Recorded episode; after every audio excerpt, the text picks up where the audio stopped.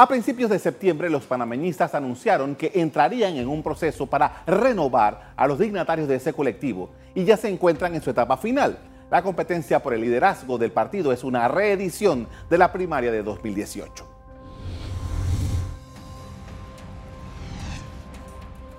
El 24 de noviembre, el panameñismo realizará su convención extraordinaria para elegir a la nueva junta directiva. El ex alcalde José Blandón y el ex ministro Mario Chelecu se enfrentarán por segunda vez en unas elecciones internas del partido panameñista.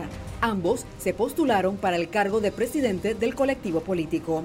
Unos 1.540 convencionales escogerán un directorio transitorio que culminará en agosto de 2021 la junta directiva se escogerán cargo por cargo. Hay mucha, este, muchos rumores que si es por nómina, no existe nómina. Nosotros podemos entender que los diferentes candidatos han podido tener algún tipo de acuerdo para apoyarse entre ellos. Sin embargo, el reglamento de la Convención Nacional Extraordinaria y lo dispuesto en las normativas hasta ahora del Comité Nacional de Elecciones y la papeleta es cargo por cargo. En total, se elegirán 11 puestos de la Junta Directiva Transitoria.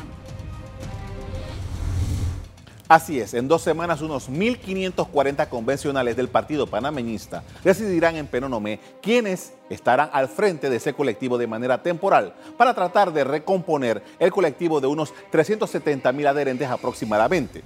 Para los panameñistas, los resultados de las elecciones de mayo fueron demoledores. Las cifras demuestran que el colectivo incluso perdió apoyo interno, lo cual ha sido atribuido a varios factores.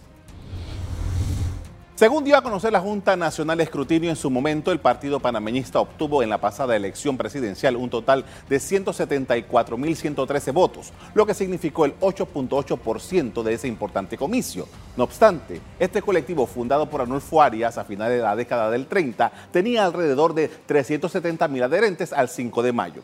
Este resultado lleva a la conclusión de que alrededor del 48% de los panameñistas no votó por su propio partido a la hora de decidir quién sería el presidente de Panamá por los próximos cinco años.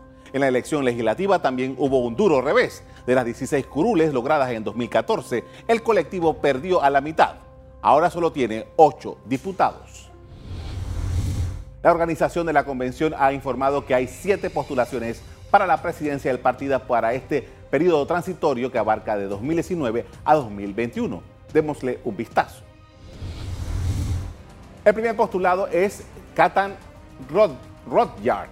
La segunda es Génesis Vergara. El tercero es Iván Mojica. El cuarto es José Blandón Figueroa. El quinto es Mario Echelecu. El sexto es una nómina llamada Rescate Panameñista. Y el séptimo es una nómina llamada Unidad Panameñista. De este número de propuestas, todo parece indicar que la competencia estará entre Mario Echeleco y José Blandón, quienes ya se enfrentaron en las elecciones primarias, como dije antes. Escuchemos un planteamiento de Echelecu. Lo primero que hay que hacer es que conversar con las bases del partido, con las autoridades realmente, con las personas que mandan el partido, que son los convencionales, eh, escuchar la opinión de todos y entonces entender. Y yo creo que uno rescata varias cosas. En efecto, existe eh, claras cosas que como administración panameñista eh, durante el gobierno pasado pudimos hacer mejor y hay que reconocer que esas cosas se pudieron hacer mejor. Eh, hay obviamente un malestar con la actual dirigencia del partido porque eh, hay errores que se cometieron y hay un gran malestar con lo que ocurrió en la, en la campaña presidencial del 5 de mayo. Como se ve, la discusión de esta convención gira en torno a los resultados electorales del 5 de mayo y sus responsables. Escuchemos un planteamiento de Blandón al respecto. No nos llamemos a engaño. Nosotros tuvimos un resultado como colectivo muy malo en la pasada elección. 11% en la votación presidencial. Ningún diputado se religió.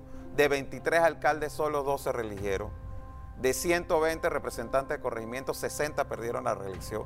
Esos son los números del, Partido Panameñista en la pasada elección. Querer decir que todo se debe a la campaña y errores que se cometieron en la campaña, que no voy a negar que se cometieron errores en la campaña, es querer simplificar las cosas y desconocer la responsabilidad. El 24 de noviembre los panameñistas tendrán la oportunidad de escoger una junta directiva provisional que guiará ese colectivo hasta el 2021 y que debe empezar a hacer los ajustes necesarios para ese colectivo.